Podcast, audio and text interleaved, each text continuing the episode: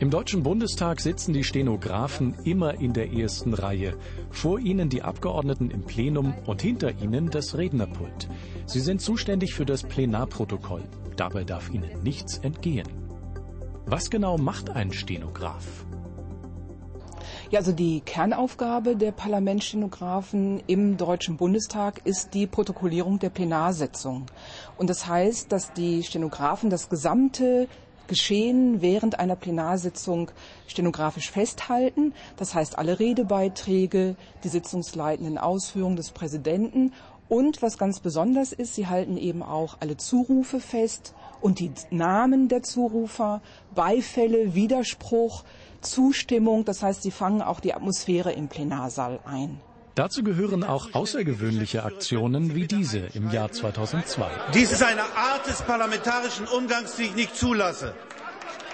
Tumulte, Zwischenrufe oder Gelächter werden von den Stenografen beobachtet und festgehalten.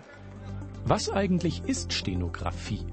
Stenografie wird auch als Kurzschrift bezeichnet und entsprechend dem Motto kurz, kürzer, am kürzesten gibt es in der Stenografie drei Stufen, die Verkehrsschrift, die Eilschrift und die Redeschrift. Und die Parlamentstenografen nutzen die Redeschrift, um genau so schnell schreiben zu können und auch noch schneller, als man eigentlich sprechen kann. Im Deutschen Bundestag arbeiten 33 Stenografinnen und Stenografen.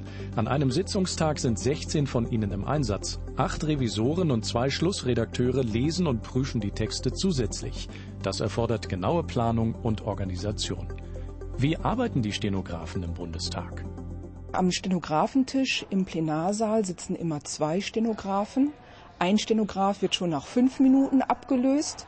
Der zweite Stenograf wird nach 30 Minuten abgelöst. Derjenige, der nach fünf Minuten abgelöst wird, geht nach der stenografischen Aufnahme in sein Büro und arbeitet da den Protokolltext aus, diktiert den der Schreibkraft, recherchiert und äh, das ist im Wesentlichen die Aufgabe der Stenografen.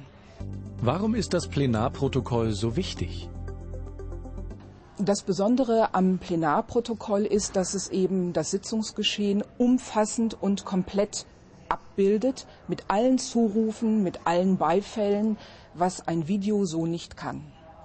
Die Protokollführer haben einen Zwischenruf des parlamentarischen Staatssekretärs Hans-Joachim Otto festgehalten, den ich nicht gehört habe.